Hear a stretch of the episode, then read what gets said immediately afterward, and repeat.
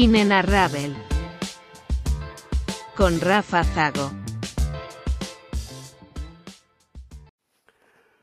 Oi, eu sou o Rafa e é uma emoção inenarrável estar aqui com você em mais um episódio desse podcast maravilhoso, seguindo aqui a nossa série de A Epopeia de Gilgamesh. Inclusive, se você ainda não ouviu o primeiro episódio, pare neste momento e vá lá ouvir porque senão você não vai entender nada desse. Beleza? Se você já ouviu, vamos continuar a nossa história, que tá legal pra caramba e eu tô ansioso para saber o que, que você achou. Só me mandar um e-mail lá para oi@rafazago.com ou uma mensagem no Instagram @zafarrago. Beleza? Vamos lá então, curtam aí o segundo episódio da nossa epopeia. Tari, tari, tari, da, da.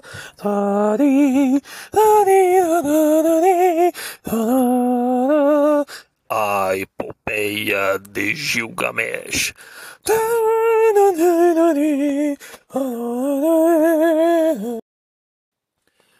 Capítulo 2 A jornada na floresta. Em Liu da montanha, o pai dos deuses havia decretado o destino de Gilgamesh. Por isso, Gilgamesh teve um sonho e Enkidu disse: O significado do teu sonho é o seguinte: O pai dos deuses te deu um trono. Reinar é o teu destino.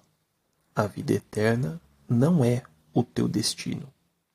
Por isso, não fiques triste, não te atormentes nem te deixes oprimir por causa disso. Pô, nesse dia aqui, o Enkidu estava muito triste com esta revelação que ele teve. E ao mesmo tempo ele estava ali se sentindo um fracote, né? O shape estava embaçando, pô, ele estava catabolizando. Falou, pô, tô fraco, né? Tô, é, é tô muito ocioso, não tô fazendo nada aqui. E aí, o Gilgamesh, vendo o amigo nessa situação, falou: pô, isso não pode ficar desse jeito. Ele falou assim: pô, Enkidu, o cara, já que eu vou morrer, eu preciso colocar meu nome onde jamais, jamais o nome de nenhum outro homem foi colocado. O que, que nós pode fazer? Aí o Enkidu falou assim: Pô, é, tem um gigante feroz na floresta lá, chama Rumbaba. E a galera chama ele de enormidade. E aí o, o falou: Pô, nós pode cacetar esse bicho então. Pô, né? É, é a galera tem medo, nós vai lá e, e desce pancada nele. Aí o Enkidu, pô, ficou triste. Falou, cara, época que eu morava na floresta, pô, eu tinha medo desse bicho. É, é, você não tem noção do que está falando. É um bicho enorme. É, pô, ele, ele solta fogo, ele tem os dentes ali que, que mata os outros, né? Aí o Gilgamesh falou assim: Pô, cara, você é um bunda mole né? Você é um, é um cara aí que paga de corajoso, mas você não é de nada. E aí o Gilgamesh começou, né? Falar, pô, só eu que sou corajoso e, e vocês não sabem de nada. E aí ele orou ao Deus dele e falou, pô, é, Shamash, né? O nome de Deus. Me dá força para ir lá cacetar esse gigante e o Gilgamesh começou a chorar, porque bateu uma desmotivação nele. E ele falou pro Deus dele, falou: "Pô, mas por que que você colocou no meu coração essa vontade de ir e cacetar esse bicho? Se, pô, é tão difícil chegar até onde ele mora, é um caminho tão árduo. Por que que você colocou isso no meu coração?" E aí, o Enkidu, ouvindo isso, falou: "Pô, Gil, eu vou com você. Nós vamos cacetar, mas sim, eu tô com medo. Aí o Gilgamesh falou: Não, ó, eu sou o rei, beleza? Eu sou o seu senhor. Mas aí nós faz assim: eu vou na frente e você vai você vai dando um motivacional ali, tá? Você pode ir na retaguarda, mas você vai dando motivacional, você vai falando, ó, né? Você consegue, você é o cara, você. Qual que é as frases do coach aí, né? Eu não sei. É, ó, você é, é, é a soma do, das suas motivações. Eu não sei, mas era esses papos que o Gilgamesh queria ouvir. Aí o Enkidu falou: beleza, mas eu tô com medo. Aí eles foram fazer armas, né? Chegaram pro ferreiro da cidade e falaram: beleza, cara, a gente tá com uma demanda aí. É, é uma demanda aí, pô, a gente pode fazer na permuta, beleza? Estamos aí com os recursos escassos. A gente precisa de 600 libras de armamentos. Caso você não saiba, né, ou não tenha feito a conta ainda, 600 libras de armamento dá mais ou menos uns 270 quilos de armas, beleza? Espadas, machados, arcos, para duas pessoas, né? Mas aí, pô, lembrando, né? É o, é o Marcos Pasquim e o ator que fez lá o, o Aquaman. Eu esqueci o nome dele.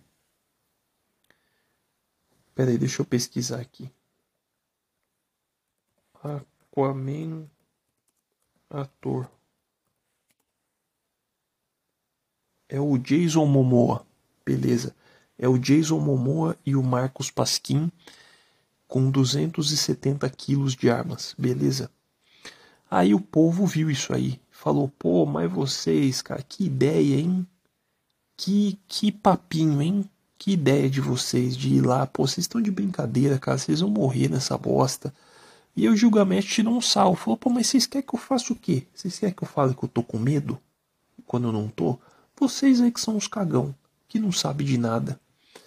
E aí eles foram falar com a mãe do Gilgamesh. Aí chegaram lá, e o Gilgamesh falou, mamãe, eu preciso que você interceda aos deuses, porque nós vamos cacetar o Rumbaba. E aí a mãe falou: Meu filho, mas, mas que ideia! Por que, que vocês vão fazer isso? Pô, você vai morrer. Você vai, é isso que vai acontecer. Você vai morrer. E aí, pô, e nós vamos ter que dar risada, cara. Porque, pô, você é tonto, né? Falou: Não, ora aí pra nós. Aí a mãe do Gilgamesh colocou a roupa mais bonita que ela tinha, né? Fez ali a maquiagem, fez ali a, a harmonização facial, né? Fez o, o aplique de mega hair no cabelo. E aí ela orou aos deuses. Falou, deuses, pô, por que, que vocês botaram no coração do meu filho essa ideia de merda, né? Mas beleza, beleza. Aí ela chegou para Enkidu e falou assim: Enkidu, você é um grande amigo do meu filho, mas a partir de hoje você também é meu filho. E ela deu um colar para ele, que é o colar de, de filho adotado. Né? Aí deu o colar para ele. E aí quando o povo viu isso, aí o povo é, falou: pô, que da hora, vai lá, pô, vai ser top e vocês vão conseguir pra caramba. E, e pô, e vai ser top. E vocês vão voltar aqui com umas histórias loucas pra nós. Nós vamos curtir as histórias.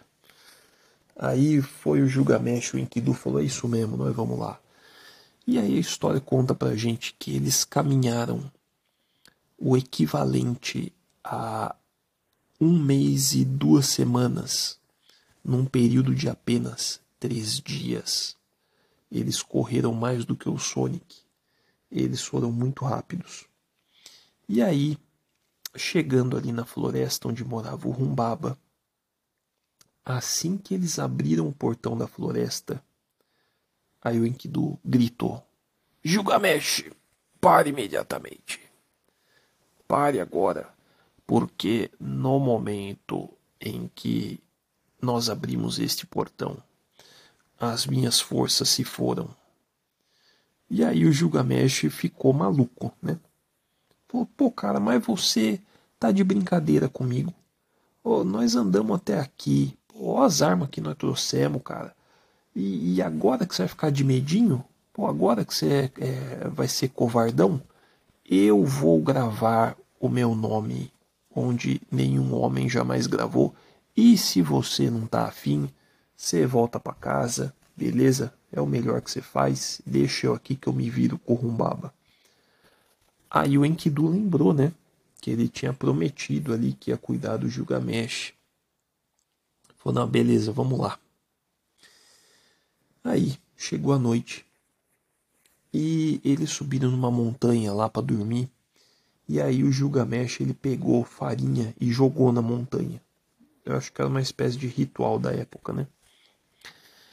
Aí ele pediu, falou, deuses, eu quero um sonho de vocês sobre o que vai acontecer. E aí, né, pediu, toma. Gilgamesh acordou desesperado de noite com um pesadelo. E aí ele, ele pô, acordou gritando. Foi Enkidu, foi você que me acordou. Aí Enkidu falou, não, pô, foi você que me acordou aí gritando, o seu maluco. Ele falou, não, eu tive um sonho, cara. Eu sonhei que tinha um touro gigantesco e medonho. Pô, que medo desse touro, cara. E ele, com as patinhas dele, ele jogava a terra pro alto e a terra cobria o céu. E, nossa, cara. Aí o Enkidu ficou com medo. Aí o Gilgamesh falou: Não, mas vamos descer a montanha aí que eu tenho outro sonho para te contar. Aí ele falou: Ó, eu sonhei que nós dois era dois mosquitos, beleza? E tinha uma montanha gigantesca. E essa montanha caía e apareceu uma luz assim, linda, muito bonita. Aí o Enkidu falou: Não, pode parar, cara, pode parar. Excelente notícia. Esse seu sonho significa que a gente vai conseguir cacetar o gigante Rumbaba, também conhecido como enormidade. E aí, beleza. É, o, ainda assim, os dois estavam com medo. Aí, no dia seguinte, o Gilgamesh jogou é, farinha na montanha de novo e falou: Deuses, eu quero um sonho de vocês. E aí, né, pediu toma. Ele sonhou e acordou Enkidu de novo. Enkidu, pelo amor de Deus, eu tive um sonho que pô, é uma tempestade inacreditável aqui e, e, tudo destruía e tal, e eu tô com muito cagaço. Aí o, o Enkidu falou, não, calma, vamos descer a montanha lá pra você me explicar direito isso aí. E o Gilgamesh, ele tava tão transtornado que ele pegou o machado dele e cortou uma árvore. Aí eles ouvem um rugido vindo da floresta. Canalhas. Vocês adoram derrubar árvores. Eu odeio quem derruba árvores. E aí eles olharam e era o Rumbaba, uma criatura colossal e pô, e, e, e dentes mortíferos e uma braços fortes como uma enxurrada de água. E aí o Gilgamesh ele ficou com tanto medo que ele caiu meio que, que dormindo, de, de tanto medo. Aí o Enkidu ficou pistola. Falou, pô, cara, mas você tá de brincadeira, velho. Você, você vem até aqui para dormir? o seu maluco, acorda aí que nós vamos morrer, cara. Aí o Gilgamesh acordou e falou assim: ele olhou pro monstro e falou: Eu juro pela minha mãe que eu vou causar um espanto igual ao que ela sentia quando ela me segurava no colo quando era bebê. E ele olhou pro Enkidu e falou a mesma coisa. Aí o Enkidu falou: Pô, velho, esse cara tá maluco. Ele tá maluco. Nós vamos morrer nessa bosta. Pô, por que que eu fui sair de onde eu tava, cara? Pô, tava tão bom, velho. O que que eu fui fazer da minha vida, velho? Vim aqui virar a dupla deste maluco. E, e olha no que ele me meteu. Aí ele falou pro Gil, né? Ô Gil, não vai, cara. Pô, vamos embora, não sei o quê. Aí o Gilgamesh falou, não, mas eu quero ir. Aí o Enkidu falou, pô, mas não vai. Aí o Gilgamesh falou, não, mas eu quero ir. Aí o Enkidu falou, pô, então vai, então vai. Então, pô, mata essa bosta então. Vai lá, ataca ele aí. Beleza? Vai lá, bate nele. Neste momento, os ventos prenderam Rumbaba. Ele não conseguia se mexer. Aí o Gilgamesh falou: Pô, é isso, os deuses deram esta criatura em nossas mãos. Vamos cortar mais árvore. E pô, o Rumbaba ele passou um nervoso legal. Porque ele era o guardião da floresta, né? E aí, cara, o que, que acontece? Imagina você sendo o guardião da floresta e aparece o Marcos Pasquim e o Jason Momoa com 270 quilos de armas. Do nada, assim, de graça, você não fez nada para eles. E eles começam a cortar árvore, você não pode fazer nada. E aí o Rumbaba começa a chorar e fala assim: Gilgamesh, me solta aqui, que eu prometo que eu vou ser seu servo e eu vou fazer o que você quiser.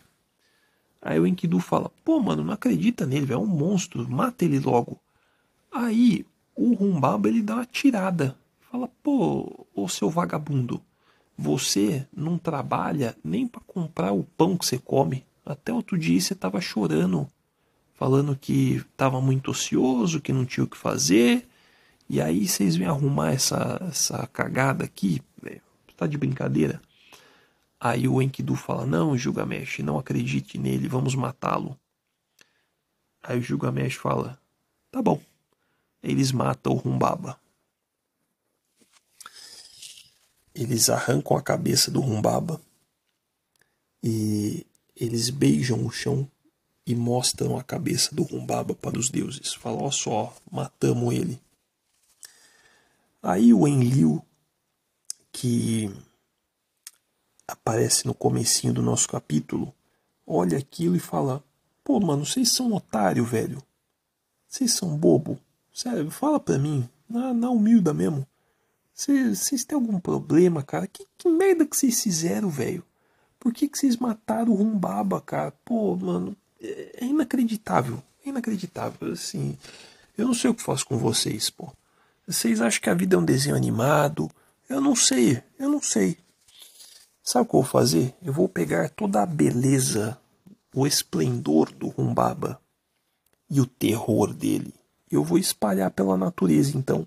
E vocês vão se ferrar na minha mão também.